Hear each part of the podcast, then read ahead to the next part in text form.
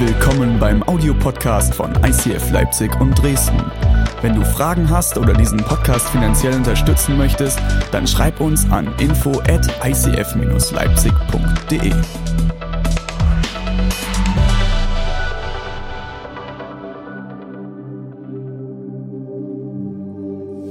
Okay, wir sind jetzt schon fast am Ende von der Daniel-Serie und heute geht es darum, was soll ich tun, wenn Gott zu mir spricht? Eine interessante Frage und ich hoffe, dass du nachher ermutigt bist, da eine neue Antwort für dich zu finden. Und ich möchte gar nicht viel sagen. Ich habe nämlich ein Video mit dabei, das perfekt passt zu dem, was ich heute sagen will und es mir einen perfekten Einstieg gibt, wo ich nachher drauf eingehen will. Deswegen, Film ab. Hi, ich bin Julius, das ist meine Frau Katharina und wir haben zwei coole Kids, Jakob und Charlotte und leben in Leipzig und unsere Church ist ICF Leipzig. Yeah. Wir haben im Mai diesen Jahres ähm, den Ruf bekommen von Gott, dass wir als Familie nach Kambodscha gehen sollen und Gott hat uns durch mehrere Hinweise dahin geführt und es war ziemlich krass und aus dem Nichts heraus, aber wir haben gesagt, okay, wir wollen seinen Ruf folgen, aber schon nach kurzer Zeit kamen unsere ersten Zweifel auf. Ja, und zwar, wie wird es mit unseren Kindern? Also unsere Kinder dort zu versorgen, sie sozial einzubinden, Schule etc., das alles zu klären und Sicherheiten dafür zu haben, das ist nicht so einfach. Und das war unsere große Sorge. Und direkt danach kam im Gottesdienst die Bestätigung. Und zwar war ein Prediger aus Amerika da, der dann am Ende in der Predigt sagte, ich habe das Gefühl, in der Gemeinde sitzt eine Familie und die hat ähm, große Sorgen um ihre Kinder, obwohl sie neue Schritte mit Gott gehen möchte. Und ich möchte euch sagen, habt keine Sorgen um eure Kinder, Gott sorgt für euch, wagt den Schritt. Und das war die direkte Bestätigung für uns als Familie. Ja, das war echt krass, aber es ging mit den nächsten Zweifeln weiter, weil ähm, wir haben die Zusage für Kambodscha bekommen und gleichzeitig habe ich die Zusage für mein Studium bekommen, auf was ich sehr lange hingearbeitet habe. Und dachte mir, ah Gott, warum gibst du mir für beide Sachen eine Zusage? Kannst du ein bisschen klarer sein? Und ähm, das war für mich ziemlich scheiße und einfach eine Zerreißprobe, aber ähm, ich wusste, ich, ich will Gottes Ruf folgen und ich will es nicht verpassen und wir wollen einfach den Schritt gehen. Aber darauf gab es auch gleich wieder das nächste Hindernis. Ja, und zwar haben wir dann mehr und mehr gemerkt, okay, die Finanzen, die wir dort benötigen als Familie, die werden ziemlich groß sein. Und wir können dort nicht einfach Geld verdienen, sondern wir müssen uns durch Spenden finanzieren. Und das ist ein riesiger Vertrauensschritt zu sagen, okay, wir gehen dorthin, obwohl wir keine finanziellen Sicherheiten haben, wie wir versorgt werden. Und wir wagen einfach den Schritt. Aber das ist halt der Punkt. Ja. Trotz allen und trotz allen Hindernissen und Hürden haben wir gesagt, wir wollen den Ruf Gottes folgen, wir wollen ihm vertrauen, dass er uns als Familie versorgt und unsere geile Komfortzone, die wir haben, wir haben einfach eine geniale Church, wir haben wundervolle Freunde, sind einfach so dankbar, hier sein zu können. Unsere Kinder sind versichert, wir sind finanziell versorgt, aber wir wollen es einfach verlassen und wollen auf Gott vertrauen, dass er für uns sorgt und dass er das Beste für uns vorhat. Ja. That's it. Und tschüss. Das ist Kada, das ist Kada. Einfach raus, aus dem Bild. Oh. Ja, ähm, das war der perfekt. Ich hab, das sind gute Freunde von mir. Muss man wissen, die Kada ist eine meiner besten Freundinnen. Und was man dazu sagen muss, was mich zutiefst berührt hat, bevor ich all das wusste, kam die Kada zu mir und gesagt, hey, wir haben uns irgendwie noch mal hingesetzt, wir haben alle Karten noch mal auf den Tisch gelegt und wir haben gesagt, Gott, was hast du vor mit uns? Und sie haben dies, beide das Gefühl gehabt, Gott schickt sie nach Kambodscha. Und sie sagt mir das und mein Herz fängt an zu schlagen, war wirklich so. Und ich dachte, ja, ich glaube, das ist wirklich von Gott. Ich habe ich habe gar in dem Moment, ich wusste sofort, die werden gehen. Ich wusste sofort, sie werden allen Widerständen und allen Umständen werden sie trotzdem werden sie sich dafür entscheiden. Und sie ist einer meiner besten Freunde und die werden wahrscheinlich für drei oder vier Jahre gehen. Und nachdem mein Herz geschlagen und ich wusste, das ist von Gott, die werden gehen. Und ich so, ja, mach das. Direkt aus, mach das. Aus dem Ding heraus. Und erst im zweiten Gedanken, ich dachte, wo ist meine Freundin? Dann ist die weg. Und deswegen war das für mich irgendwie so, ich glaube, dass manchmal wirklich Gott spricht in unser Leben. Die Frage ist, ob wir es hören, ob wir es hören wollen und ob wir den Stimmen und den Umständen und vor allem in dieser Kultur, wo wir leben, ob wir das überwinden können und trotzdem diesen Schritt gehen können. Ob wir rausgehen aus unserer Comfort Zone, aus unserer Komfortzone und sagen, hier habe ich Sicherheiten, dort nicht. Aber wenn Gott mich ruft und wenn Gott sein Segen und seine Hand darauf legt, dann ist es gut zu gehen. Und ich finde, es ist ein bisschen in unserem Leben, wir laufen durch diese Welt. Ich sehe euch gar nicht mehr, das ist ja echt doof. Wow. Ihr habt alle blaue Gesichter und da hinten habt ihr gar keine Gesichter mehr. Aber wisst ihr was, so ist das manchmal im Leben. Da läuft man nämlich mit so einer Täuschungsbrille rum. Und da hat man manchmal kein Gesicht mehr. Oder man sieht nicht mehr klar. Aber oft die unsere, in der Gesellschaft und der Kultur, in der wir leben, die ist manchmal so, die ist so konträr zu dem, was Gott manchmal in unser Leben reinspricht, oder? Manchmal spricht er und sagt, hey, geh, ich werde dich versorgen, gib deinen Job auf und mach, äh, hilf in einem Hilfswerk. Und das Hilfswerk, du weißt genau, die können eigentlich nicht wirklich bezahlen, aber du spürst, dein Herz klopft und du spürst, dass das eigentlich ist, was, was Gott gerade in dein Herz reinlegt. Und dann setzt du die Brille und sagst, oh nee, nee, nee, nee, das ist, das ist mir zu viel zu unsicher, ähm, da weiß ich nicht, was kommt, keine Ahnung, ob ich das schaffe, diesen ganzen ähm, Dingen äh, zu überwinden, diese, einfach diese Täuschung, es ist wie eine Täuschungsbrille, die jeder von uns immer wieder aufzieht. Und durch diese Täuschungsbrille, das ist ein bisschen wie tatsächlich diese Partybrille, dass unsere, unsere Gesellschaft, unsere Kultur sagt uns, setz auf das sichere Pferd. Setz auf, mach dich nicht verpflichtbar. Es ist ganz egal, in welchem Bereich du das in dein Leben einsetzt, ob es um Beziehung geht, ob es um Arbeit geht, Dinge, die wirklich wichtig für uns sind, sind wir immer wieder in dem Konflikt, dass wir sagen, lasse ich die Brille auf? Wenn du die Brille auflässt, würden die Familie Döler und würden sagen, okay, Ey, wir holen unsere Kinder aus einem sozialen Umfeld raus. Die müssen auf eine Schule, wo nur Englisch gesprochen wird. Die können kein Englisch. Die sind zwei Jahre und fünf Jahre alt. Die müssen sich komplett in eine neue Kultur einfügen. Nee, nee, nee, nee. Da gehen wir nicht hin. Oder du setzt die Brille an und sagst, okay, Jesus, hier ist das, was ich habe. Ich lege es dir hin und ich setze diese Brille mal ab. Und wisst ihr was, das eigentlich oft die Täuschung ist, dass wir ohne diese Brille oft viel klarer sehen. Also jeder kann die mal aufziehen, weil dadurch siehst du wirklich nicht klar. Und wenn du sie absiehst, siehst du manchmal klarer. Das Problem ist, dass egal wo du bist um uns herum, wird uns erzählt, dass es mit dieser Brille klarer ist. Mit dieser Brille bist du sicherer. Ich weiß nicht, ob in dein Leben Gott schon mal hineingesprochen hat. In mein Leben spricht er immer wieder rein. Und es gab Momente, da wusste ich, dass das von Gott ist und ich habe es ignoriert weil der Schritt mir zu groß war, weil die Umstände mir zu kompliziert waren, weil den Mangel, den ich vielleicht erstmal erlebe, mir zu groß war zu bezahlen. Und dann hat er manchmal auch in mein Leben gesprochen und da habe ich diese Brille abgenommen und habe gesagt, okay Jesus, ich will dir vertrauen. Du hast einen guten Plan. Du, da habe ich ihm aber auch ehrlich hingelegt und gesagt, du musst dich um das kümmern. Du musst dich um die Kinder kümmern. Du musst dich um die Finanzen kümmern. Ich gehe diesen Schritt und ich bin treu und ich gebe mein Bestes. Auch wenn meine ganze Umfeld und alles um mich herum eigentlich mir sagt, es ist verrückt, trotzdem diesen Schritt zu gehen. Unsere Kultur sagt vielleicht auch sowas wie Worte, die deine Identität ansprechen. Wer bist du denn? Du kannst es doch gar nicht. Was wollen die denn da mit dir? Oder je nachdem, wie du drauf bist, dass du sagst, ah, ich bin viel zu gut dafür, viel zu erfolgreich in meinem Job. Ich gehe doch nicht irgendwo hin, wo ich niemand bin. Da wäre ich ja dumm. Keine Ahnung, was für Stimmen du in dir hast.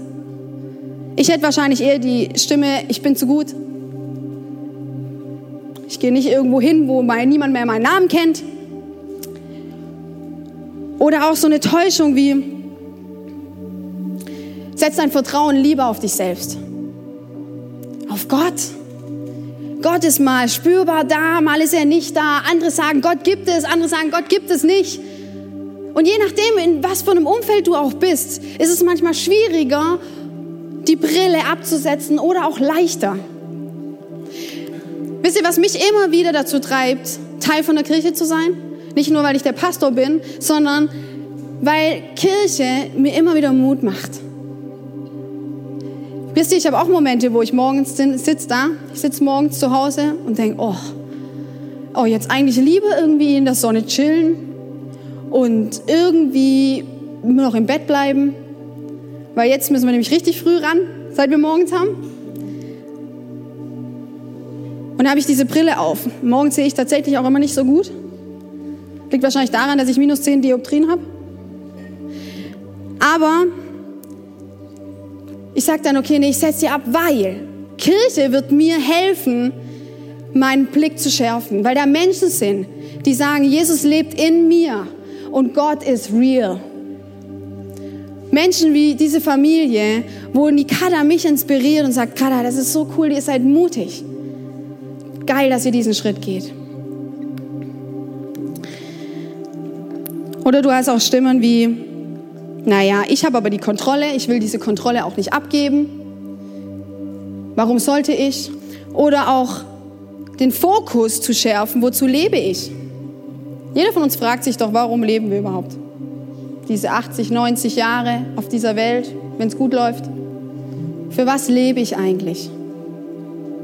Ich will dich heute herausfordern, ich will dich heute sehr herausfordern, eine Antwort dafür zu finden, dass du zu dir sagst, wozu lebe ich? Mein Leben, den ich in meiner Hand halte, dieses Leben, wofür will ich es einsetzen? Bin ich bereit, aus dieser Komfortzone rauszugehen, um zu erkennen, die Brille abzusetzen und zu erkennen, was Gott in mich hineingelegt hat, was seine Idee davon ist? Und ich sage dir jetzt schon, es wird dir Schritte, es wird Schritte von dir verlangen, die fühlen sich wackelig an. Die fühlen sich manchmal nicht gut an. Aber wenn du es gemacht hast, ist es das Beste, was du machen kannst. Ich habe es nie bereut, wenn ich diese Schritte gegangen bin. Und ich bin durchgegangen und ich habe festgehalten, habe ich sie nie bereut. Wir beschäftigen uns gerade mit Daniel. Daniel ist ein Typ aus der Bibel und wir haben uns jetzt Wochen mit ihm beschäftigt. Der war sehr straight und er hat immer gesagt, ich, ich mache diesen Schritt. Ich bin gehorsam. Er Träume gedeutet dem König. Er wusste, die können mir gnadenlos den Tod bringen, wenn ich ihm sage, was sein Traum bedeutet. Und jetzt geht's weiter mit der Story. Denn es ist mittlerweile schon der zweite König in Daniels Lebensgeschichte. Hat der erste König schon gestorben. Jetzt ist der Sohn dran und er macht genau ähnlichen Dummheiten wie sein Vater. Und ihr seht jetzt, was da passiert.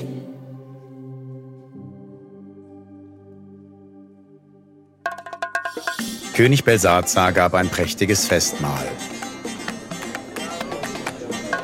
Im Rausch befahl er, die goldenen und silbernen Becher zu holen, die sein Vater Nebukadnezar aus dem Tempel in Jerusalem erbeutet hatte. Während sie ihren Wein daraus tranken, rühmten sie ihre Götzen aus Gold, Silber, Bronze, Eisen, Holz und Stein.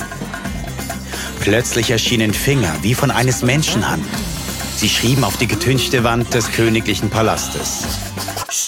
Da wurde der König blass. Furcht überkam ihn. Der König rief laut.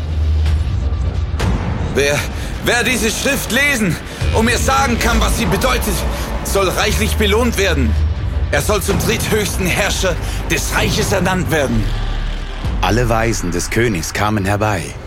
Es konnte aber keiner von ihnen die Schrift lesen oder dem König mitteilen, was sie bedeutete. Als die Königinmutter die Worte des Königs und seine Männer hörte, trat sie in den Saal des Trinkgelages und sagte, Lang lebe der König. Du brauchst nicht zu erschrecken. Es gibt einen Mann in deinem Reich, in dem der Geist der heiligen Götter wohnt. Dieser Mann heißt Daniel. Aber der König hat ihm den Namen Belshazzar gegeben. Lass nun Daniel rufen. Er wird dir die Bedeutung der Schrift sagen können. Also wurde Daniel vor den König geführt. Man sagt über dich, dass der Geist der Götter in dir wohnt und dass Erleuchtung, Scharfsinn und eine besondere Weisheit bei dir gefunden wurden. Nun, wenn es dir gelingt, diese Schrift dort zu lesen, um mir zu sagen, was sie bedeutet, sollst du zum dritthöchsten Mann im Reich erhoben werden. behalte deine Geschenke und deine Belohnung gib einem anderen. Ich will dir die Schrift auch so vorlesen und dir ihre Bedeutung mitteilen. Du, o König, sollst wissen, der höchste Gott hat deinem Vater Nebukadnezar Herrschaft, Macht, Ruhm und Ehre gegeben. Dann aber wurde er hochmütig und sein Stolz steigerte sich ins Unermessliche. Daraufhin wurde er vom Thron gestoßen und aller seiner Würde beraubt. Du, Belsazar, bist sein Sohn und Nachfolger. Du hast dies alles gewusst und warst dennoch nicht demütig vor Gott. Ihr habt Wein aus dem Tempelgefäß getrunken. Und währenddessen habt ihr ein Loblied angestimmt auf die Götter aus Silber, Gold, Bronze, Eisen, Holz und Stein. Dem Gott dagegen, der dein Leben erhält und dein Schicksal lenkt, hast du nicht die Ehre gegeben. Deshalb hat er diese Hand gesandt und diese Schrift geschrieben. Das ist die Schrift, die geschrieben wurde. Mene, Mene, Tekel, Pasen. Und diese Worte bedeuten folgendes. Mene heißt gezählt. Gott hat die Tage deiner Herrschaft gezählt und ihr ein Ende bereitet. Tekel heißt gewogen. Du wurdest auf der Waage gewogen und für zu leicht befunden. Pasin heißt geteilt. Dein Reich wird geteilt und den Medern und Persern gegeben werden. Da kleidete man Daniel auf Belsazars Befehl in königliche Purpurgewänder und legte ihm eine goldene Kette um den Hals. Dann ließ er ausrufen, dass Daniel der drittmächtigste im Reich sein sollte. Noch in derselben Nacht wurde Belsazar, der babylonische König, getötet. Krasse Worte, oder? Also ich will die nicht an meiner Wand stehen haben. Aber Gott musste sprechen. Er hat gesagt, ey Mann, der macht den gleichen Mist wie sein Vater. Sein Vater hat gelernt, er hat auf die Götter gesetzt, er hat auf das falsche Pferd gesetzt und er hat sich lächerlich gemacht über Gott. Und auch da hat er da zu Daniel gesprochen und hat die Herrschaft für den Vater beendet. Der ist in die Wüste geschickt worden, hat gelebt wie ein Tier und der Sohn, der das alles wusste, und das hat er gerade gesagt, der Sohn, der alles wusste, der wusste, dass Gott letztendlich der Herrscher ist, der, der seinen Vater auch ermahnt hat, der ihm die Herrschaft genommen hat, hat angefangen, das Gleiche zu machen. Er hat sich lustig gemacht. Er hat Dinge genommen, die, die einfach wertvoll sind für Gott, wo, wo ein Segen drauf liegt, wo er gesagt hat, das ist mir heilig. Und er ist mit Füßen getreten. Und ich will mich gar nicht irgendwie in Daniels Situation reinsetzen, wenn ich diese Nachricht überbringen muss, was diese Nachricht bedeutet, was diese Schrift heißt.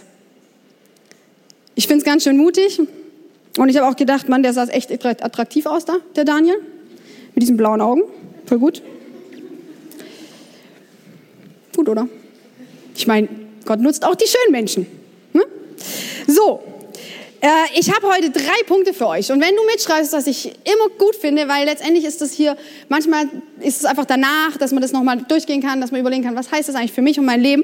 Und der erste Punkt ist, Mene, meine Tage sind gezählt.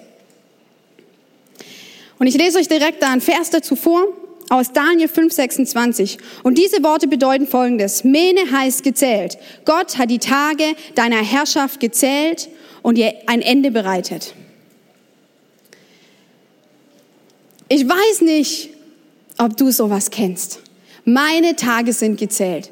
Also, je nachdem, wie alt du bist, aber ich bin noch relativ jung, würde ich jetzt mal sagen.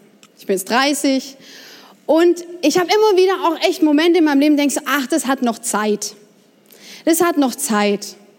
Vielleicht auch das Richtige zu tun, hat noch Zeit. Das zu tun, wo einfach was Gutes hervorwächst, das hat noch Zeit. Und ihr merkt schon, es ist heute immer wieder, dass diese Brille eine Rolle spielt, weil diese Brille haben wir immer wieder auf. Jeder von uns. Jeder von uns. Und du gehst durchs Leben und sagst, ach, ich habe noch Zeit für, ähm, für, ach, in die Kirche zu gehen.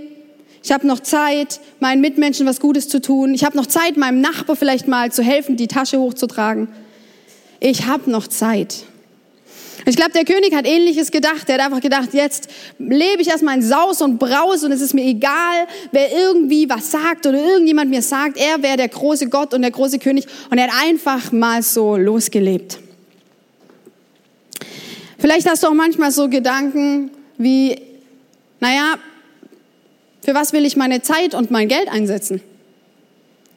Mein, ich habe mal was, mein Vater hat mal was gesagt, das war für mich sehr eindrücklich, weil ich habe ihm eine Geschichte erzählt. Und zwar ein gutes älteres Ehepaar, das ich kenne von früher. Die haben beide einen mordsguten Job gehabt. Die haben richtig viel Asche verdient. Und sie sind älter geworden und sie haben verdient und so verdient. Sie haben alles angelegt.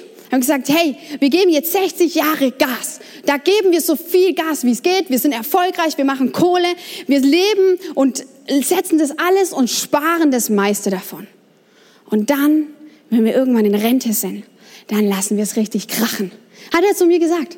Dann lassen wir es richtig krachen. Dann kaufe ich mir endlich das Boot, das ich schon immer haben wollte. Dann gebe ich auch was in die Kirche, weil dann habe ich ja genug. Dann das bisschen fehlt mir dann auch nicht mehr.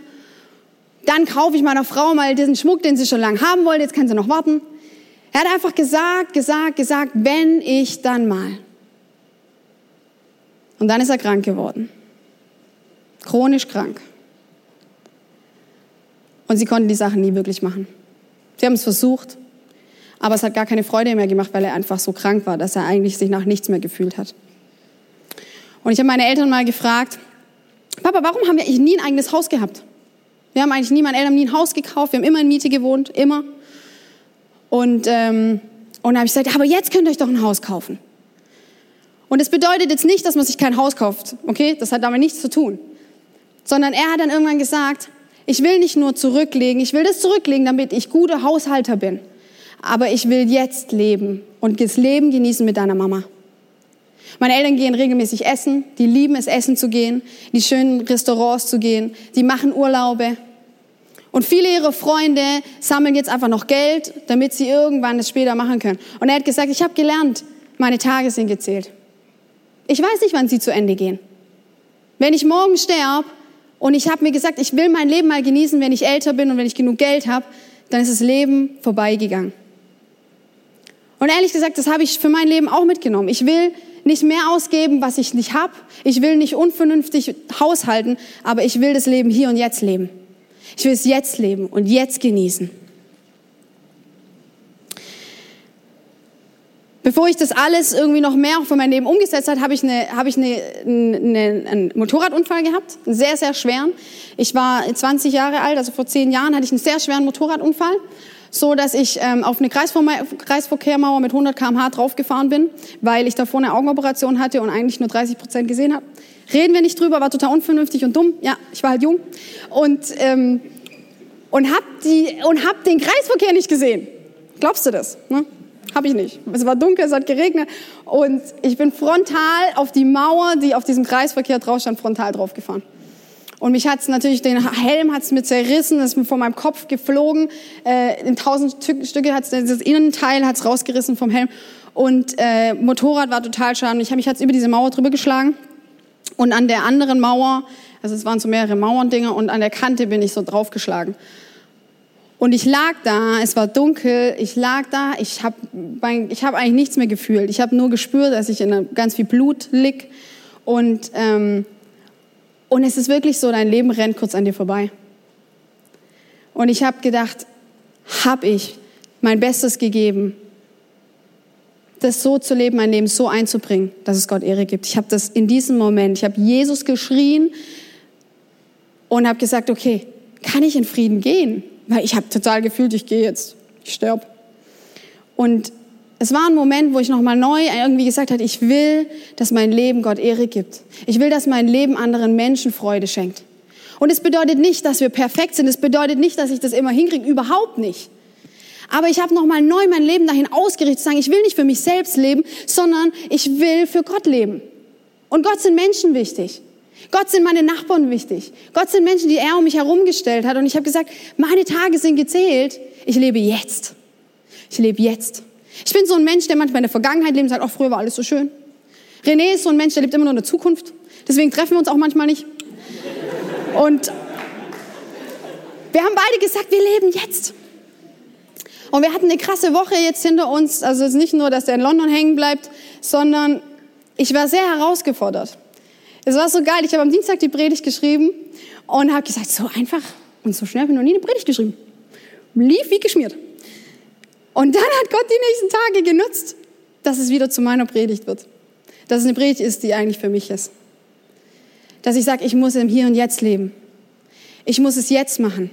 Ich muss jetzt für meine Kinder da sein. Ich muss jetzt geduldig mit ihnen sein. Ich muss ihnen jetzt Perspektive zusprechen. Jetzt ist der Moment, wo Gott in mein Leben reinspricht und jetzt muss ich zuhören. Nicht erst in zehn Jahren. Ich dachte immer, Pastor wird man, wenn man 40 ist. Weil dann hat man Zeit, irgendwie komisch auszusehen und auf der Bühne zu stehen und sich um irgendwelche Leute zu kümmern und Seelsorgegespräche zu führen. Ich habe gesagt, nee, also erst mit 40.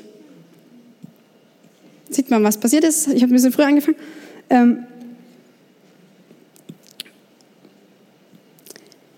Im Psalm 90 steht, lehre uns zu bedenken, wie wenig Lebenstage uns bleiben, damit wir ein Herz voll Weisheit erlangen. Lehre uns zu bedenken, wie wenig Lebenstage uns bleiben, damit wir ein Herz voll Weisheit bekommen. Weisheit. König Salomo hat damals gesagt, Gott hat gesagt, kannst du wünschen, was du willst. Er hat gesagt, das Einzige, was ich mir wünsche, ist Weisheit. Weisheit ist so was Wertvolles, weil es dir hilft, zu entscheiden, wofür setze ich mein Leben ein? Was für Entscheidungen treffe ich? Weisheit bedeutet zu sagen, ich lebe ganz eng an Gottes Seite.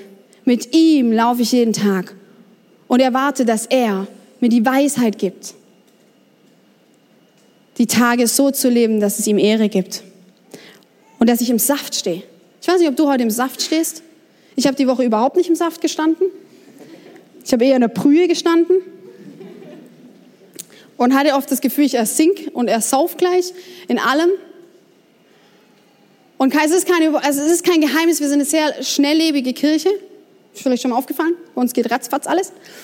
Das liegt daran, dass René und ich beide so sind. Aber Gott ermahnt uns immer wieder, besonders einfach durch kurz mal schwere Tage oder so den, hey, wir leben jetzt und kümmere dich um die Menschen, die jetzt da sind. Und es ist uns super wichtig, weil wir lieben es, mit euch Familie zu leben. Wir lieben es zu sehen, was in jedem einzelnen Leben passiert. Ein Herz voller Weisheit sind eigentlich im Grunde drei Dinge, die dir helfen, in Weisheit hineinzubekommen, äh, hineinzugehen.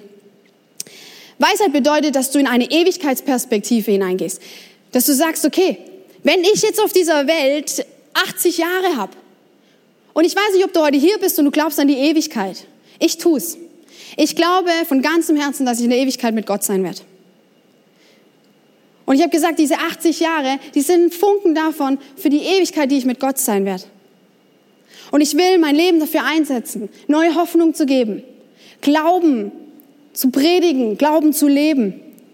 Ich will neue Liebe geben. Ich will Menschen lieben, da wo sie nicht geliebt werden. Und ich scheitere jeden Tag immer wieder daran. Aber ich möchte die Perspektive wieder neu einnehmen. Meine Tage sind gezählt. Nimm die Ewigkeitsperspektive heute ein. Denk nicht, mein Leben ist so kurz, sondern wie kann ich dieses Leben, das vielleicht kurz auf der Erde ist, wie kann ich es so einsetzen, dass es diese Welt, diese Gesellschaft, den einzelnen Menschen, der um dich herum ist, etwas zu etwas Gutem macht, etwas Neues in ihm schafft. Manchmal sieht es so klein aus, so gering. Aber weißt du, was es für deinen Nächsten bedeuten kann? Ist riesig. Manchmal gibt es einen Satz, der verändert Leben, den du sagst, wo es kein anderer sagt. Vielleicht hast du Freunde, die noch nie gehört haben. Du bist so gut gemacht. Es gibt gar nichts auszusetzen. Du bist perfekt gemacht von Gott. Vielleicht verändert es dieser Satz, verändert das Leben von deinem Nächsten. Oder manchmal gibt mir Gott einfach aufs Herz und ich sage, du bist eine wirklich schöne Frau. Das darf man auch Frau, darf man das auch anderer Frau sagen. Weil manchmal hören das Menschen nie. Und es verändert die Identität der Person und sie bekommt einen Wert in ihrem Leben. Und mit diesem Wert wird sie was ganz anderes in ihrem Leben machen, als wenn sie keinen Wert in sich sieht. Nutze die Ewigkeitsperspektive. Das Wichtigste zuerst ist das Zweite. Weisheit bedeutet, setz das Wichtigste zuerst. Manchmal haben wir ganz viele Dinge in, diesem, in unserem Leben, die setzen wir ein, die wollen wir, die machen wir. Und vergessen manchmal das, was wirklich zählt, zuerst in unser Leben einzubauen.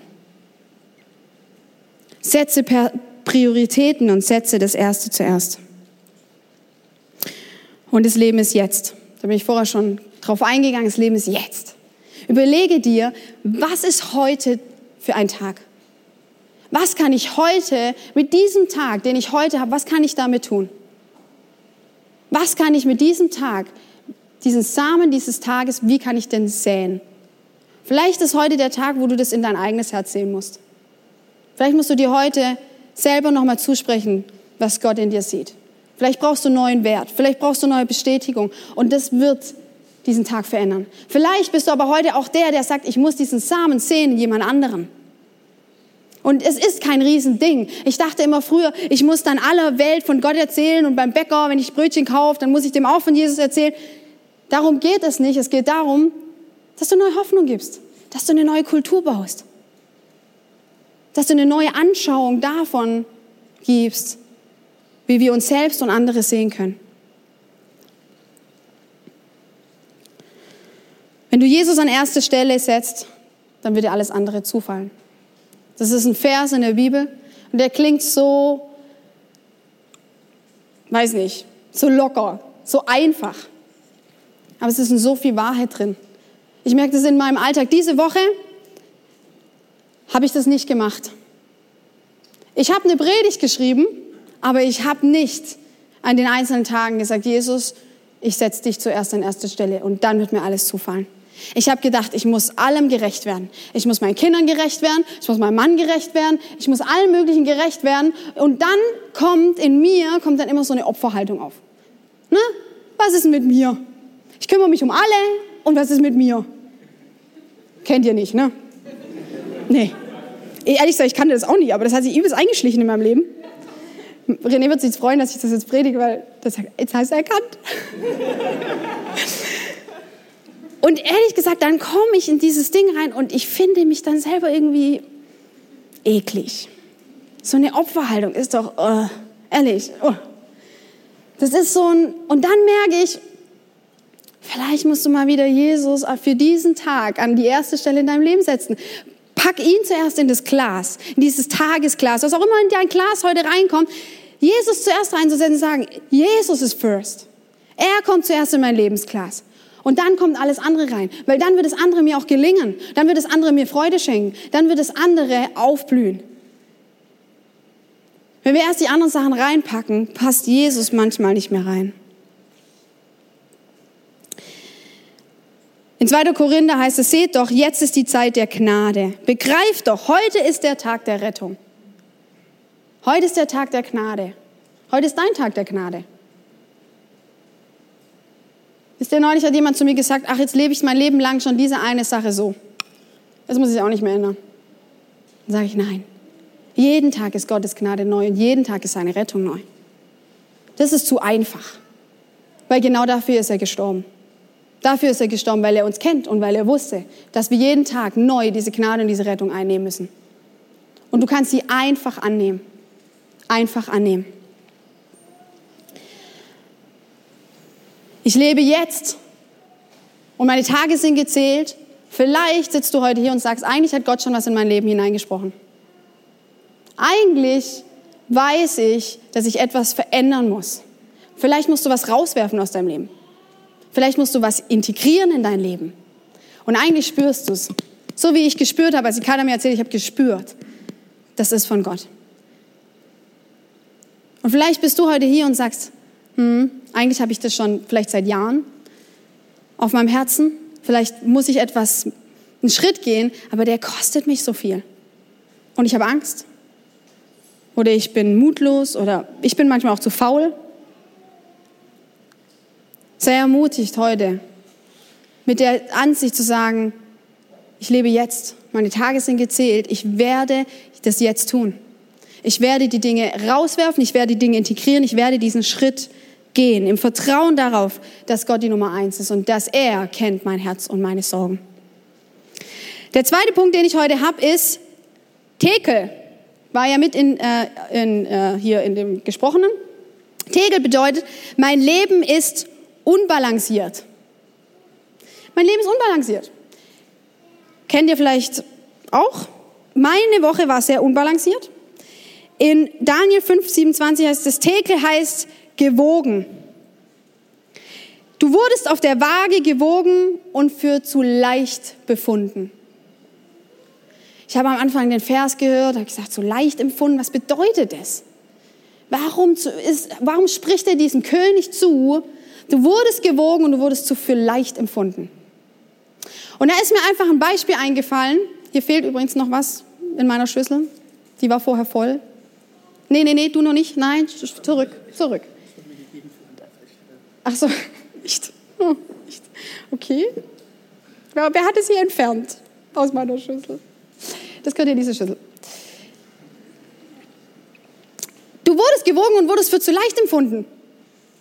Und ehrlich gesagt bedeutet das für den König, du hast es verkackt. Du hast auf Sachen gesetzt, die nichts wiegen in deinem Leben. Du hast auf Sachen gesetzt, wo du dachtest, das ist es. Darum dreht sich das Leben. Darum drehen sich die 80 Jahre in meinem Leben und die muss ich wiegen. Das sind so Sachen wie, dass du sagst, okay, ich setze auf darauf. Ich muss, ich muss den richtigen Job bekommen. Ich muss den richtigen Job bekommen. Vielleicht setzt du dann auch drauf, wie ich die Woche. Ich muss allen gerecht werden. Ich muss meine Kinder, dass es ihnen gut geht. Ich muss sie da rein. Dann muss ich das dahin. Und dann bist du im Stress, ne?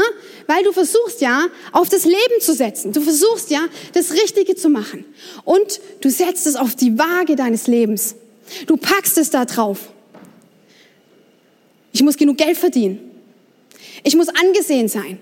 Ich darf nicht das Richtige sagen, ich darf nicht das Richtige machen, ich muss immer reinpassen. Und dann kommen noch die Erwartungen von anderen. Von anderen, die wollen auch noch irgendwas von mir. Und ich packe das alles auf meine Waage drauf. Und du merkst, du, du, vielleicht bist du auch an diesem Punkt, ich tu doch. Ich tu doch, ich mach doch, ich gebe doch mein Bestes.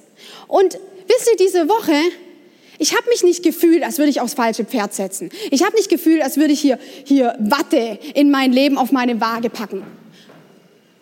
Ich habe das nicht gefühlt. Aber es wiegt nichts.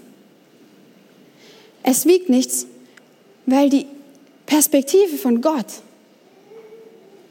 ist anders wie die, wo wir oft haben. Das ist wie mit dieser Brille. Unsere Kultur, unsere Gesellschaft sagt, du musst es machen. Guck, dass du dir Sicherheiten baust. Guck, dass du deine Kinder auf anständige Schulen packst. Guck, dass du dein Haus ordentlich hast. Das ist auch bei mir immer so ein Punkt. Ich fühle mich immer, als wäre ich eine schlechte Hausfrau. Bei mir ist immer alles Chaos. Und dann habe ich dann die Woche einfach, ich habe versucht, alles zu machen. Alles so zu machen, dass mein Leben Gewicht bekommt. Und wisst ihr, wie ich mich gefühlt habe am Ende der Woche? Ziemlich beschissen, ziemlich leer, ziemlich am Ende. Ich werde dann immer aggressiv. Also einen werden depressiv, ich werde aggressiv. Ich kacke dann alle an, die um mich rum sind, egal ob sie Schuld haben oder nicht. Und dann gehe ich abends ins Bett und sage, Jesus, ich habe doch mein Bestes gegeben.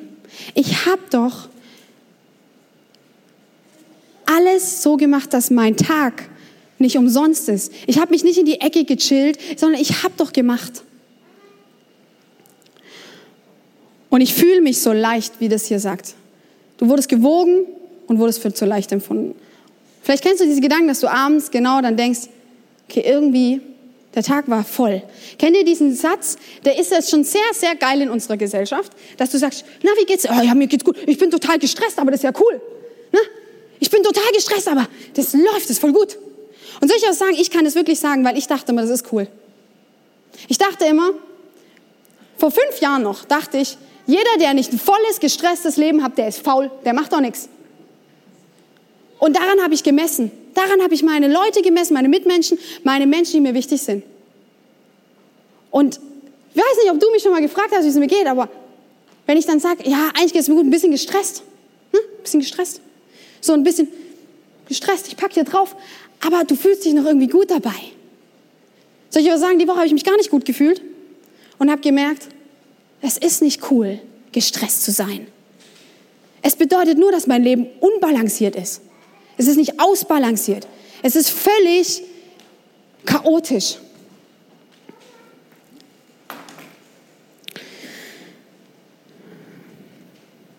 Setzt du in deinem Leben auf diese Sachen wie diese Watte, die nichts wiegen? Setzt du da drauf? Oder fängst du vielleicht sogar an zu sagen, Jesus, was hat für dich Gewicht in meinem Leben? Was ist das, wo du mir nicht an diese Wand schreibst? Du wurdest gewogen und du wurdest für zu leicht empfunden. Weil wisst ihr was? Und das war eine Erkenntnis in dieser Woche, die Gott mir geschenkt hat. Nochmal ganz neu in mein Herz. Ich muss nicht machen und machen und machen. Ich muss nicht mich hin und her ackern und hin und her rennen und irgendwie die beste Mama, die beste Pastorin, die beste Ehefrau. Ich muss das nicht. Ich muss nur auf das setzen, was Gewicht hat in meinem Leben. Und vielleicht bist du an diesem Punkt, an dem ich vielleicht auch bin. Und nur weil ich hier predige, heißt es nicht, dass ich es hinkriege. Das habe ich euch ja jetzt erzählt. Mir hilft es dann immer, dass ich es dann besser umsetzen kann in meinem Leben. Vielleicht spricht heute Gott zu dir, dass er sagt, nimm die Dinge, die ich dir gebe, die wirklich Gewicht haben für mich. Dir Zeit zu nehmen, auf Gott zu hören. Wisst ihr, wie wenig Zeit ich mir manchmal nehme, auf Gott zu hören? Weil ich ja so gestresst bin. Und in mein Inneres oder meine, ne, meine Täuschungsbrille, die sagt mir dann, das ist doch alles für die Kirche, ist doch für Gott. Das ist manchmal ganz schön schwierig, es auseinanderzuhalten. Und eigentlich schreit Jesus in mein Ohr, nimm dir Zeit mit mir. Ich werde dir nochmal neu zeigen, was Gewicht hat für mich. Was sind die Dinge, die Gewicht haben für Jesus? Dass du an seinem Herzen bist. Und wisst ihr was? Hey, ihr habt die nicht richtig eingestellt. Okay, die, jetzt. Das wäre jetzt echt kacke, wenn das nicht funktioniert hätte. Setz auf die Dinge, die Gewicht haben. Für Jesus hat Gewicht, dass du Zeit mit ihm hast. Dass du Intimität hast mit ihm. Dass du dich mal hinsetzt und wirklich hinhörst. Das hat er mir dann auch gesagt. Ich sagte dann, okay, Jesus, du hast jetzt fünf Minuten. Dann red mal. Gottes Zeit ist eine andere Zeit als meine. Für Gott ist es auch nicht immer so, dass wir allen gerecht werden müssen. Das bedeutet nicht, dass ich auf andere, versteht ihr, es ist immer die, die Balance zu halten. Nicht, dass ich auf andere Menschen mir egal sind. Aber das ist nicht, das ist nicht, das sind nicht die Steine in deinem Leben, dass du machst, was andere dir sagen. Dass du suchst, anderen gerecht zu werden, sondern wenn du Jesus gerecht wirst, wenn du auf ihn setzt, wenn du die Gnade Jesus jeden Tag annimmst, wenn du auf ihn setzt, dann wird dir alles andere zufallen. Und wisst ihr was, das hier ist nicht falsch. Das ist nicht falsch, wenn die Steine in deinem Leben, das, was Jesus wirklich Gewicht hat, wenn das zuerst da ist, wenn das das Gewicht gibt in deinem Leben. Vielleicht bist du heute hier und sagst, ja, eigentlich muss ich diese Brille mal absetzen. Eigentlich muss ich sie absetzen und diese Täuschung von gestresst sein ist cool, auf Dinge zu setzen, die mir vielleicht unsere Kultur und unsere Gesellschaft sagen, ist gut. Wisst ihr, manchmal gucken mich Leute ganz, ganz krass an, weil sie mich fragen, wie hast du René kennengelernt? Wie hast du Beziehung geführt? Und dann sage ich, wir haben uns kennengelernt, wir haben nach vier Jahren geheiratet und wir haben uns entschieden, es göttlich zu leben und wir hatten erst nach der Ehe Sex. Ich sage das euch jetzt mal. Soll ich sagen, warum? Weil ich immer dachte, das ist crazy. Aber eigentlich ist es das, was Gottes Idee ist für uns, weil es das Beste ist für uns. Ich habe nämlich dann auch die sitzen bei mir, die das nicht so gemacht haben und die vieles gemacht haben und die verletzt sind und die davon Wunden tragen und die Federn gesammelt haben, Watte gesammelt haben und gedacht haben, das ist Gewicht in meinem Leben. Und da sage ich euch, da stelle ich mich hin und sage, macht es wie ich. In diesem Punkt kann ich dir sagen, mach es wie ich. Es war das Beste in meinem Leben. Ich habe diese Entscheidung nie bereut. Wir sind im Herzen nahegekommen. Wir sind uns körperlich nachgekommen. Aber wir haben geehrt, was Gott Ehre gibt. In Prediger 4, Vers 6 heißt es, ich meine allerdings, dass man besser dran ist, wenn man wenig hat und dieses aber in Ruhe genießen kann, als wenn man viel besitzt und sich ein, sein Leben lang abmüht. Das ist wie der Versuch, den Wind einzufangen. Letzte Woche habe ich versucht, den Wind einzufangen. Ich bin im Wind hinterhergerannt, wie ich hier hin und her gerannt bin. Und mir ging es nicht gut. Und den, den, den ich alle versucht habe, es recht zu machen, ging es auch nicht gut. Den Stress habe ich auf meine Kinder übertragen. Die waren auch gestresst dann. Und ich habe mich tatsächlich so gefühlt, als hätte ich einfach nur auf Watte gesetzt in meinem Leben. Setz Jesus an erste Stelle. Hör wirklich hin. Sei bereit, das zu hören, was Gott in dein Leben hineinsprechen möchte. Vielleicht hast du, sitzt du und sagst, wie redet denn Gott? Das ist eine gute Frage.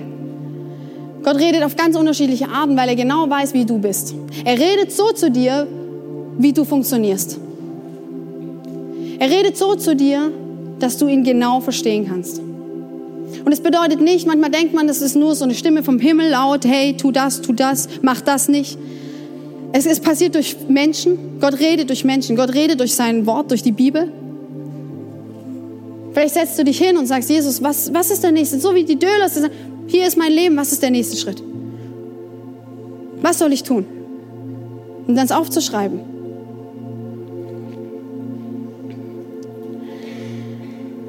Weniger ist mehr.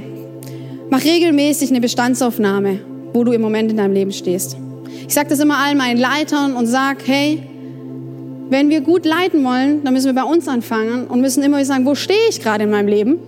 Wo habe ich Lügen in meinem Leben, die ich einfach reingenommen habe in mein Leben? Lügen wie ich bin nichts, ich kann nichts. Lügen wie das ist richtig, so macht man das. Bestandsaufnahme, hey, wo ist mein Leben gerade? Wo setze ich auf Watte?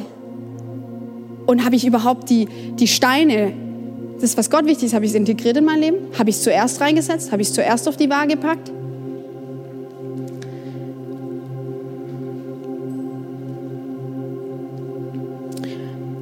Mein dritter Punkt ist Parsin. Mein Herz ist geteilt.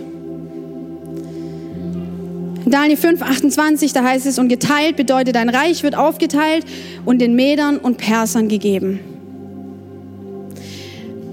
Gott möchte diesen König, in diesem Moment sagt er, du bist nicht weise damit umgegangen, ich nehme es dir weg und ich teile es auf. Er ist nicht treu mit dem umgegangen, er hat nicht das geheiligt, was Gott heiligt. Ich habe euch vorher gesagt, wie wir unsere Beziehung gelebt haben. Soll ich euch ganz sagen, wir haben das nicht gemacht, weil wir uns danach fühlen, sondern wir wussten, es heiligt und ehrt Gott. Ganz einfach. Und wenn jetzt irgendwelche von euch hier Theologiestudenten oder sonst was, ihr könnt gerne nach auf mich zukommen. Es ist biblisch. Und es gibt Gott Ehre. Ihr werdet mich jetzt alle auffressen, ich sehe das schon. Macht mir aber nichts. Weil ich hier stehen kann und sage, das war eine Entscheidung in meinem Leben, die war so gut. Wer dazu gern mehr wissen will, kann gerne auf mich zukommen. Wir sind sehr offen auch mit unserer Ehe. Ein ungeteiltes Herz heiligt Gott nicht. Ich habe euch ein paar Punkte mitgebracht.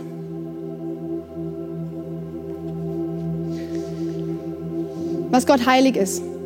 Gottes Namen, sein Tempel, unseren Körper, Bund der Ehe, Zehnten und Sabbat. Das sind nur ein paar Beispiele dafür. Der Tempel ist, einmal sind wir der Tempel Gottes. Du mit deinem Körper bist der Tempel Gottes. Achte auf dich. Geh gut mit dir um. Denn Gott möchte in dir wohnen. Er möchte in dir leben. Er möchte gerne Teil von dir sein. Und aber auch der Tempel ist die Kirche. Die Kirche, wir, wir sind der Tempel. Wenn du heute hier bist mit Menschen, lernt die Menschen kennen. Bereichert euch miteinander. Lernt voneinander. Geht gut mit um miteinander. Aber seid ehrlich. Wir lieben es als Kirche, authentisch zu sein. Ich hoffe, dass ich euch das zeigen kann, auch daran, dass ich kein Geheimnis davon mache, dass mein Leben genauso herausfordernd ist wie deins.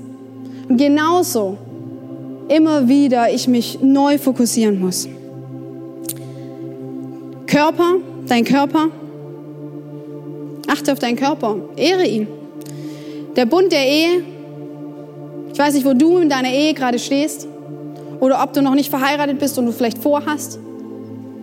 Gott hat eine genaue Idee davon und er liebt es, Ehe zu sehen und Ehe zu heiligen. Wenn zwei Menschen zusammenkommen und ein Fleisch werden, darin ist das Ebenbild Gottes.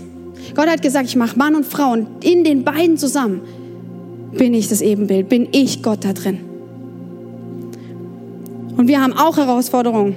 Wenn du gerade an dem Punkt bist, dass du sagst, hey, ich heilige das mich nicht mehr, ich tritt meine Ehe mit Füßen, dann such dir jemanden. Sucht euch Hilfe. Gebt's nicht auf. Nehmt die Gnade neu an, jeden Tag neu. Ich habe so viele Wunder da erlebt, so viele Geschichten, die ich euch erzählen kann.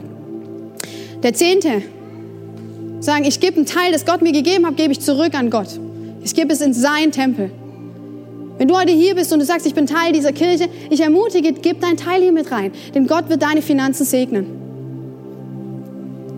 Ich habe angefangen, dieses Prinzip zu leben, als ich 19 Jahre alt war, mein erstes Ausbildungsgehalt von 300 Euro bekommen habe. Drei Jahre lang. Ich hatte so gut wie nichts. Ich habe von Kartoffeln und Quark gelebt, weil es günstig war. Und Gott hat zu mir gesagt, fang an, deinen Zehnten davon zu geben. Von 300 Euro 30 Euro ist ganz schön viel. Und ich war einfach gehorsam. Und ich habe immer Segen erlebt, finanziell in meinem Leben. Fang an, treu zu sein. Heilige das, weil Gott heilig ist. Das bedeutet es, Gottes Stimme zu hören, weil manche Sachen sind auch einfach schon gesprochen. Manchmal denken wir, ja, da hat ja Gott nichts gesagt in meinem Leben. Manche Sachen hat er schon lange gesprochen. Dass er Ehe liebt, hat er schon lange gesprochen. Dass er es liebt, dass du großzügig bist, hat er schon in seinem Wort gesprochen. Viele Dinge hat er schon gesprochen und heilige es. Und der Sabbat bedeutet einfach, mach frei. Vorher gesagt, wenn du noch keinen Urlaub, mach Urlaub. Wenn es dir nicht möglich ist, man guck, ob es Möglichkeiten gibt, einfach mal rauszukommen und dich zu erholen. Jesus hat auch das gemacht. Am siebten Tag hat Gott gesagt, so, jetzt mache ich Pause. Okay, ich komme jetzt zum Ende und ich möchte vorher noch sagen, wenn du vielleicht sitzt du jetzt hier und sagst, wie kann ich erkennen, an welchem Punkt ich gerade stehe. Und ich habe dir vier Warnsignale mitgebracht, warum du vielleicht gerade einen geteilten Lebensstil führst. Der erste Punkt ist Sünde oder, das finde ich immer sehr schwieriges Wort, oder einfach Abweichen vom Plan Gottes ist gerade attraktiver in deinem Leben als je zuvor. Ich weiß nicht, jeder von uns hat so seine Sachen, ne? Aber vielleicht ist es was gerade, wo du merkst, das war mal Teil in deinem Leben und es wird wieder attraktiver für dich, das vielleicht doch wieder einzubauen in deinem Leben, aber du weißt eigentlich, dass es Gott nicht ehrt. Ein anderes ist, ist deine Gefühle sind wechselhaft. Deine Gefühle sind wechselhaft gegenüber Gott, gegenüber deinem Partner. Gefühle sind wechselhaft bei Partnern. Aber setz nicht auf die Gefühle. Gefühle kommen und gehen. Gefühle sind beeinflusst von unserer Kultur, von unserer Gesellschaft. Ge Gefühle sind das hier. An, aus, an, aus. Setz nicht auf die Gefühle. Du bist weniger produktiv als sonst. Und du hörst Gottes Stimme nicht. Das ist hart, ne? Das sind krasse Punkte, ne? Aber ich will nicht, ich will hier nicht einfach nur reden, sondern ich will, dass wir anfangen, wirklich nicht nur Hörer zu sein, sondern wirklich das zu tun, was Gott für uns hat. Ich habe einen Satz für mein Leben mir gesagt und die heißt, die Person, die vor Gott kniet, kann vor allem Bestand haben. Wenn du dich heute entschließt zu sagen, Jesus, ich knie vor dir, hier ist mein Leben, hier ist alles, was in meinem Leben Teil davon hier drin ist. Ich gebe das dir. Ich setze Jesus zuerst an die erste Stelle in meinem Leben, dann wird mir alles andere zufallen. Es wird mir zufallen. Du wirst nicht dafür ackern müssen. Es wird dir zufallen.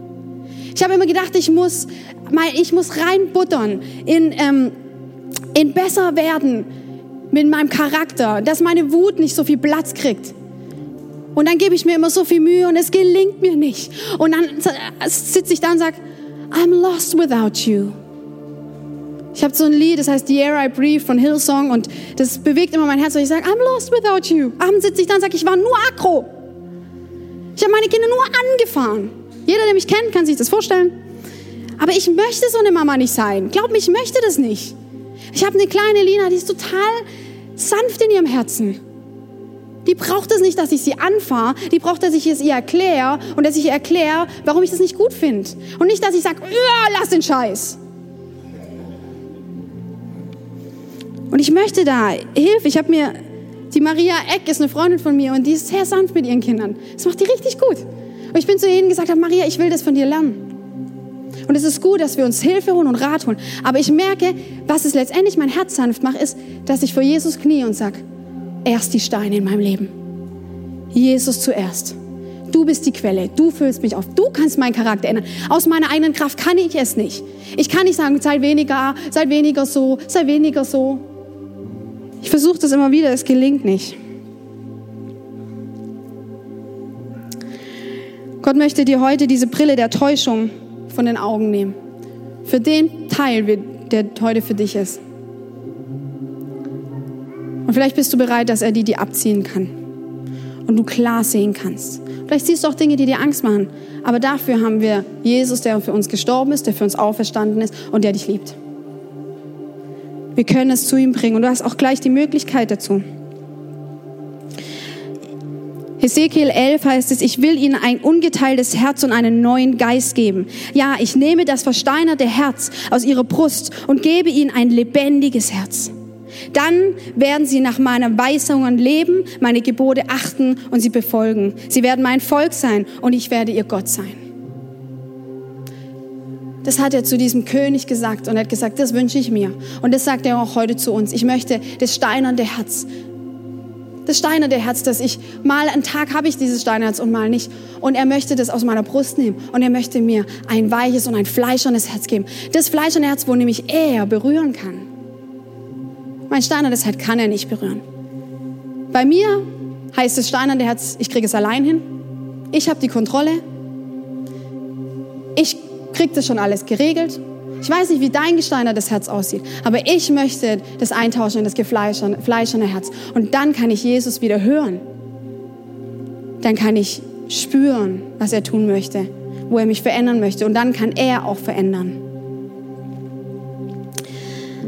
Ich habe zum Schluss ein, ein, äh, ein, ein Part aus einem Buch.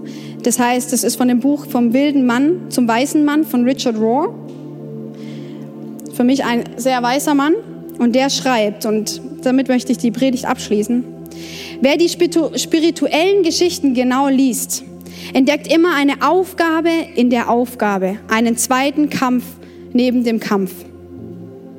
Übertragen auf das heute von uns. Der König ist der König, aber die Aufgabe hinter der Geschichte, die Gott ihm gegeben hat, ist, dass er sein Volk in der Weisung mit Gott führt, in der Weisheit mit Gott führt und es er nicht getan hat. Und in meiner Geschichte ist auch ein Kampf hinter dem Kampf.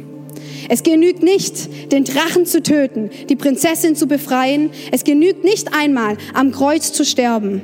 Die eigentliche Aufgabe des Helden ist es, die Liebe zu bewahren den Humor zu behalten, die Freiheit nicht zu verlieren, Freude zu entdecken und einen weiten Blick zu gewinnen, während man den Drachen tötet. Allzu viele Menschen gewinnen zwar zahlreiche Schlachten, verlieren aber am Ende den Krieg, weil sie keine spirituelle Disziplin haben und sich nicht regelmäßig selbst prüfen. Es sind für mich Worte, die bewegen mich sehr, sehr, weil ich mich darin finde. Ich habe mich entschlossen, den Drachen zu töten. Ich habe mich entschlossen, den Kampf zu kämpfen, Kirche zu bauen, für Gott alles zu geben. Und wisst ihr, wo ich mich selbst erwische und erwischt habe? Dass ich die, den Kampf hinter der Schlacht nicht entdeckt habe. Dass es bedeutet, ich muss die Freude bewahren. Es bedeutet, ich muss den Humor behalten. Ich muss den Frieden bewahren. Ich muss den Weitblick behalten, um den Drachen zu töten. Und ich stehe heute vor euch, ich habe das die Woche, habe ich versucht, den Drachen zu töten, aber ich habe das verloren, hinter dem Kampf die Schlacht letztendlich zu gewinnen. Unser Leben ist kein Sprint mit Jesus, sondern ein Marathon. Und manche Dinge müssen wir ändern in unserem Leben, damit wir den Marathon auch laufen können damit wir hinter dem Kampf sehen, wo habe ich denn noch Freude? Wo habe ich denn noch Freiheit? Wo habe ich denn noch Frieden? Schlacht und den Drachen zu kämpfen heißt nämlich auch, ich habe, das ist auch für mich Drachen töten. Aber dabei verliere ich die Steine in meinem Leben. Gott hat nämlich für mich bereit, Freude und Frieden zu bewahren und zu behalten. Und für dich. Und ich möchte ohne das nicht leben. Ich finde es doof ohne das. Unsere Predigtreihe heißt Daniel, take a stand. Das bedeutet einfach, nimm deine Stellung ein. Und ich will dich heute herausfordern, heute deine Stellung neu einzunehmen. Für dich, wo du sagst, ich habe mich entschieden, mit Jesus zu gehen, nimm deine Stellung neu ein. Setz die Steine in deinem Leben ordentlich. Setz nicht auf Federn, setz nicht auf Wolle und Watte, setz die Steine in deinem Leben. Und wenn du heute hier bist und sagst, ich kenne Gott noch nicht oder ich bin gerade am Gott kennenlernen, take a stand. Nimm die Stellung ein und sag, Jesus, hier bin ich, hier ist mein Leben, das Gute und das Schlechte und ich gebe es dir. Ich will zu deiner Ehre leben. Ich will meine 80, 90 Jahre, will ich jetzt leben und ich will sie voll einsetzen. Und ich will mit der Perspektive darauf hin, dass ich in Ewigkeit mit dir sein werde und deswegen alles jetzt einsetzt für dich. Amen.